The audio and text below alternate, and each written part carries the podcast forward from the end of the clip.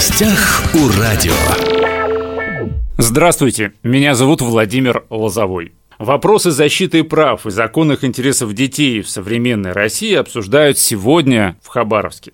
В городе стартовал Всероссийский съезд уполномоченных по правам ребенка в субъектах страны. На масштабное мероприятие в Хабаровск приехали уполномоченные по правам ребенка почти со всех регионов страны. Напротив меня у микрофона Екатерина Вячеславовна Сморода, уполномоченный по правам ребенка в Ульяновской области, член Совета при президенте России по развитию гражданского общества и правам человека. Екатерина Вячеславовна, здравствуйте. Добрый день. Как вам Хабаровск? Хабаровск встречает нас с замечательной погодой, несмотря на то, что нас предупредили, что будут прохладные осадки.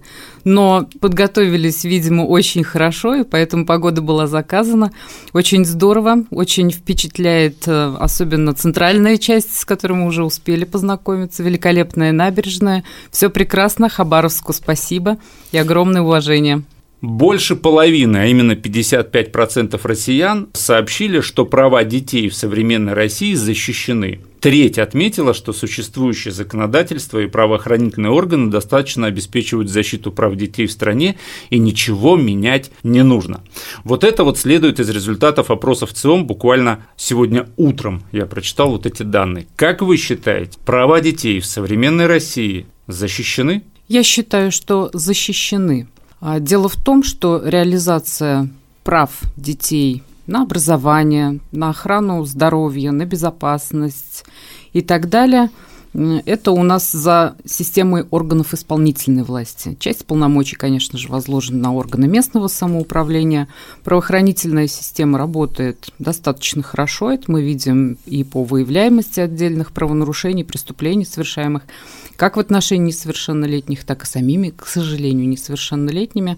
А институт детских уполномоченных, он дополняет эту систему, и роль нашего института, она на сегодняшний день на самом деле уникальна, потому что мы не то что контролеры, например, как правоохранительные структуры, мы больше помощники. Мы видим всю картинку с детскими правами целиком. Видим, где что не получается. В основном эти вопросы находятся на стыке, на касании нескольких ведомств, нескольких структур. И здесь э, наша экспертиза, она уникальна. То есть мы, когда э, разглядываем, что есть какая-то системная проблема, и стараемся всех собрать, подсказать, направить, скоординировать, объединить все ресурсы, усилия для того, чтобы эту систему исправлять. Ну, например, а, сейчас реализуется большая стратегическая программа уполномоченного при президенте. В нескольких субъектах Российской Федерации мы уже пошли в пилот по созданию детских подростковых центров. Это очень классный проект, потому что мы помним еще, наверное, там в свои советские времена, когда были клубы рядом с домом, куда можно было прийти любому подростку, не обладающими какими-то уникальными талантами, какими-то уникальными способностями, а просто двери всегда открыты, и с утра до вечера тебя ждут. Даже если у тебя дома что-то не ладится, или даже если ты школу решил прогулять, ты лучше можешь пойти вот в такой центр, где с пользой для себя проведешь время, вместо того, чтобы пойти куда-нибудь похулиганить, что называется. Если ничего не путают, Хабаровский должен в следующем году вроде как такой центр Да, открыться. Хабаровск тоже подключился к этому проекту, это здорово. Угу. Теперь уже по всей стране. В прошлом году мы, Ульяновская область, по крайней мере, входила в пилот. Мы задавали тон, а, мы показывали своим примером, открывали с Марией Алексеевной с уполномоченным при президенте буквально в декабре месяце всю сетку а, участвовавших в пилоте а, площадок по всей стране. Расскажите на примере Ульяновской области, как там этот центр функционирует? Жизнь кипит, вы себе даже представить не можете. Центр двери открывает буквально в 8 утра и закрывает э, ближе к 10 вечера. То есть что мы там проводим? вместе с ребятами сами формируем план работы, план наших активностей. Кто-то хочет проявить свой талант, заказывает квартирник, например. А кто-то из ребят, например, выходит с инициативой, а давайте мы послушаем какую-нибудь интересную лекцию какого-нибудь интересного лектора. Интересует, например, там, финансовая грамотность. Туда приглашается специалист, его находит администратор, который управляет угу. этим детским подростковым центром. И так вместе ребята собираются и слушают. Кто-то решает еще какую-то активность и придумывает. И вот таким образом сами дети становятся э, генераторами той системы работы, которая там реализуется. Задача администратора – помочь им реализовать свои инициативы. И таким образом а, даже ребенок, который интроверсивен, например, не любит коммуницировать с другими, он через пассивное наблюдение за тем, как эти активности реализуются на площадке, сам невольно становится их участниками, а потом и инициатором. И таким образом мы даем тем ребятам, которые, ну вот как я уже сказала, не нашли себя ни в спорте, ни в искусстве, ни в каком-то там творческом направлении, и они тоже находят себя, находят своих друзей, раскрывают свои таланты. Это просто классно и здорово. Накануне уполномоченный по правам ребенка Мария Львова-Белова рассказала на встрече с губернатором Хабаровского края о том, что наш регион станет тоже регионом, да, участником программы «Дети в семью». И там прозвучала такая информация о том, что в Хабаровском крае вот, число малышей сведут к нулю, да, которые вот находятся в социальных учреждениях субъект. Насколько это вообще реально? Или это тот случай, когда вот надо ставить вот такие сложные задачи, и вот только тогда что-то действительно сделается?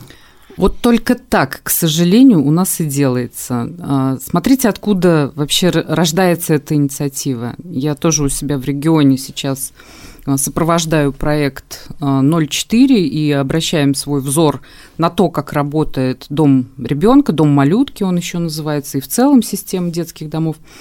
Каждый директор заинтересован на самом деле, вот да, если критично так мы посмотрим, да, э, не, не про всех, но в основном. Это такой усредненный портрет, заинтересован, чтобы детей было как можно больше, чтобы работал коллектив, чтобы они получали заработную плату, а еще огромная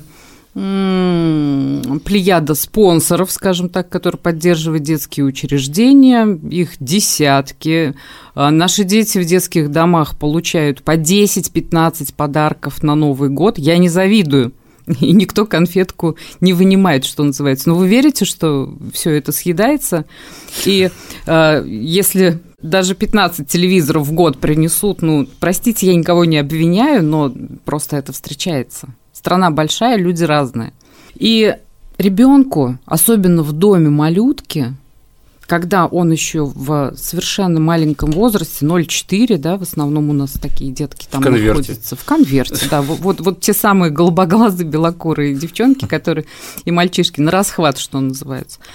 А коллектив не настроен чтобы устраивать таких деток в семью, передавать. Вот каждый считает, что есть у него вот такой функционал, и я его буду работать.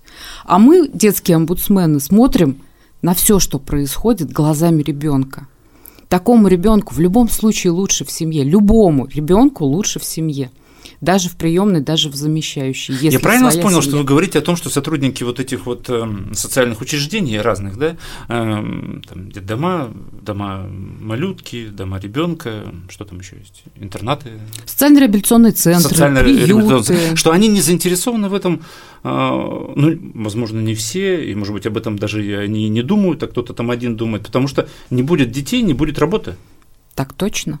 А перестроиться это же всегда так сложно, а ведь они могут превратиться в совершенно другой центр. Никто не говорит, что нужно забрать всех детей, раздать, и это не всегда тоже хорошо бывает. То есть у любого процесса есть оборотная сторона.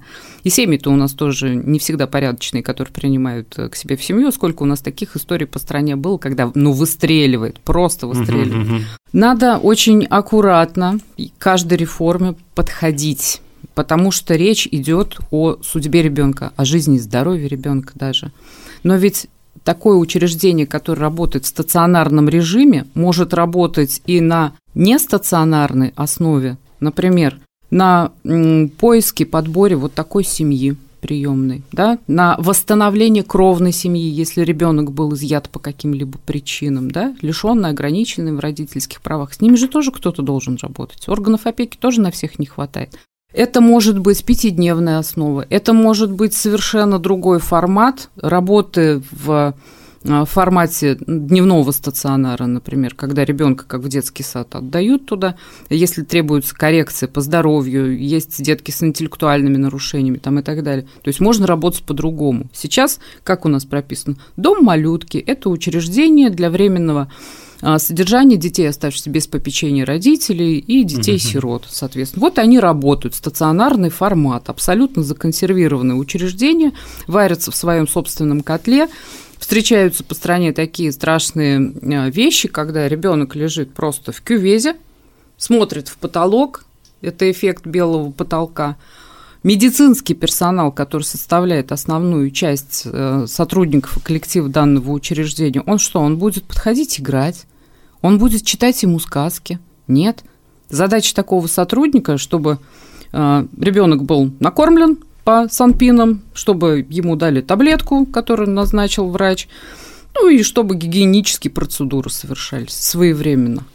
А где вот эта социальная работа? Где миссия данного учреждения в интересах каждого ребенка? У ребенка, который оказался в, этой, в этом учреждении не по собственной воле, да, будем говорить откровенно, а, у которого жизнь так сложилась, угу, судьба угу. так может повернуться, он же ни в чем не виноват. Но у него есть право, первое, на жизнь и воспитание в семье кроме того, чтобы быть на, накормленным, напоенным и гигиенически ухоженным.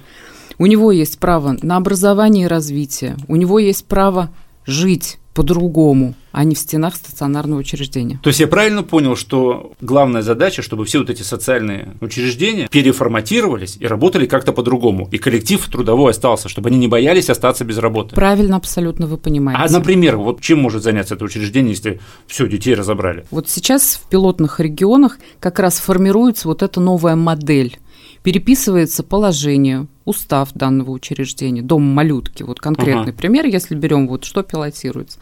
Дом малютки. В основном, кстати, эти учреждения находятся в системе здравоохранения в большинстве регионов, тогда как детские дома находятся либо в ведении Министерства образования, либо социальной политики, объединяя в одну систему когда не медицинская часть в главе угла стоит, то есть не медицинский уход за этими детьми, а именно социальная работа, но появляется уже, формируется новая система, новая структура вообще отношений, угу. где на первый план выходит работа с семьей для ребенка в интересах. Ну, теперь все понятно. Да, да. И, и, соответственно, коллектив, он тоже вовлекается в этот процесс.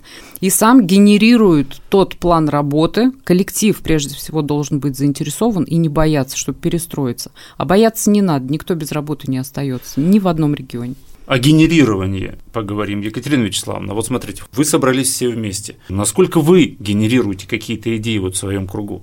Генерим мы просто э, ну, в каких-то невероятных масштабах на самом деле, потому что время меняется, задачи меняются, проблемы меняются, но и отдельные, конечно же, остаются. И мы не боимся браться за самые сложные истории. Вот просто а, самые сложнейшие истории. Это и, как я уже сказала, дома малютки. Это и совершенно другое отношение к людям, которые, у которых есть ментально обусловленные заболевания, например. Ну, понятно, да. Дети, которые воспитываются, тоже это самые тяжелые детки в домах-интернатах для умственно отсталых детей – и, э, ну, вот пока они до 18 лет, они вроде бы как, ну, наши, детских омбудсменов, да, а 18 и, и старше, а, а они в силу своего ментального развития никогда не станут взрослыми, будем так угу. сказать, и их дорога и участь какая? Попасть сразу же во взрослый психоневрологический интернат – это страшная судьба, я вам скажу, потому что я долгое время, больше 16 лет проработала в системе социальной защиты населения, была и руководителем Министерства труда, занятости и социального развития в Ульяновской области. Я знаю, что такое взрослый психоинтернат, и мы перестраивали, переформатировали эту работу. Вот система сопровождаемого проживания таких детей, у которых есть потенциал, которые уже 18, то есть совершеннолетие, исполнилось, мы этим занимаемся вопросом. Мы а, стараемся сейчас тоже реализовывать большую программу по всей стране по инициативе э, Марии Львовой-Беловой по созданию центров дневного пребывания, чтобы можно было таких ребят туда приводить, а не чтобы они дома у себя консервировались. Опять же, очень много разных направлений, очень, поэтому работа у нас в течение трех дней чрезвычайно интенсивная, много очень мастер-классов, мы обмениваемся опытом, это тоже важно, то есть компетентность уполномоченного, она формируется не только с помощью анализа правоприменительной практики и совершенным владением практически основ э, нашего российского законодательства по абсолютно разным направлениям, потому что детство, оно везде, и в образовании, и в здравоохранении, и в социальном социалке, и в жилище, и э, в безопасности и так далее. Мы охватываем все. Но мы и меняемся опытом, потому что кто-то э, силен в одном направлении из уполномоченных, кто-то в другом, при том, что мы все разные. Насколько уполномоченный по правам детей самостоятелен, да, что ли, в решении тех или иных проблем, или он скорее знаете, есть медиаторы, да, такая вот должность, как проводники, да, между вот обществом и властью в своей сфере. А, вы абсолютно правы. А, так как работаем с людьми мы, детские уполномоченные, не работает ни одно ведомство. Ну что такое ведомство? Это а, большой дом, где сидят очень умные сотрудники, и они формируют политику. Плюс они э, следят за тем, как реализуется то, что было сгенерировано, то, что предусмотрено законодательством. Уполномоченный же ведет постоянно прием людей. Уполномоченный работает с э, сигналами, с обращениями, там, где горит, и там, где нельзя работать по закону э, об обращениях граждан, где 30-дневный срок дан, мы готовим ответ угу, и угу. так далее. Ждите. Ждите, да, мы угу. вам скоро сообщим. Это э, такой детский МЧС, который вынужден по любому сигналу, который пришел на электронную почту тебе, в директе тебе в соцсетях написали, э, Твой номер телефона, ну вот мой номер телефона, мне кажется, уже ну, как минимум там 50% населения нашего региона знает точно, пишут, звонят, и ты должен незамедлительно реагировать. Даже к нам обращаются и дети в том числе. И вот из этого общения и из анализа тех проблем, с которыми мы Э, работаем, распутывая такие клубки просто невероятные, находясь на стыке, как я уже сказала, вот, вот этих вот всех ведомств, э, делаем выводы и выходим с какими-то предложениями. Вот вы сказали о том, что ваш телефон там знает половину Ульяновской области, а может быть и больше, да, и звонят дети. Я думаю, что вот если ребенок со своей проблемой позвонил уполномоченному по правам ребенка самостоятельно, это вот то, к чему и стремиться-то надо, да? Совершенно верно. Понятно, что лучше бы он не звонил, потому что у него нет никаких проблем. Но это же так же не бывает. Так не бывает. Так не бывает. А вот если ребенок сам знает, что есть уполномоченный, который защищает его права и поможет ему, и он берет и сам звонит, ну это дорогого стоит.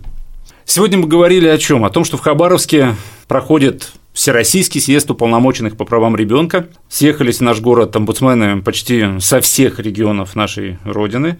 Напротив меня у микрофона была уполномоченная по правам ребенка в Ульяновской области, член Совета при президенте России по развитию гражданского общества и правам человека Екатерина Вячеславовна Сморода. Екатерина Вячеславовна, спасибо, что пришли уделили нам время, нашли его в своем плотном графике. Спасибо хабаровчанам за такое теплое душевное гостеприимство и желаем вам процветания, благополучия и всего самого лучшего. Все записи наших интервью есть на подкастах «Восток России» представлены во всех разрешенных социальных сетях. Всем самого хорошего. В гостях у радио.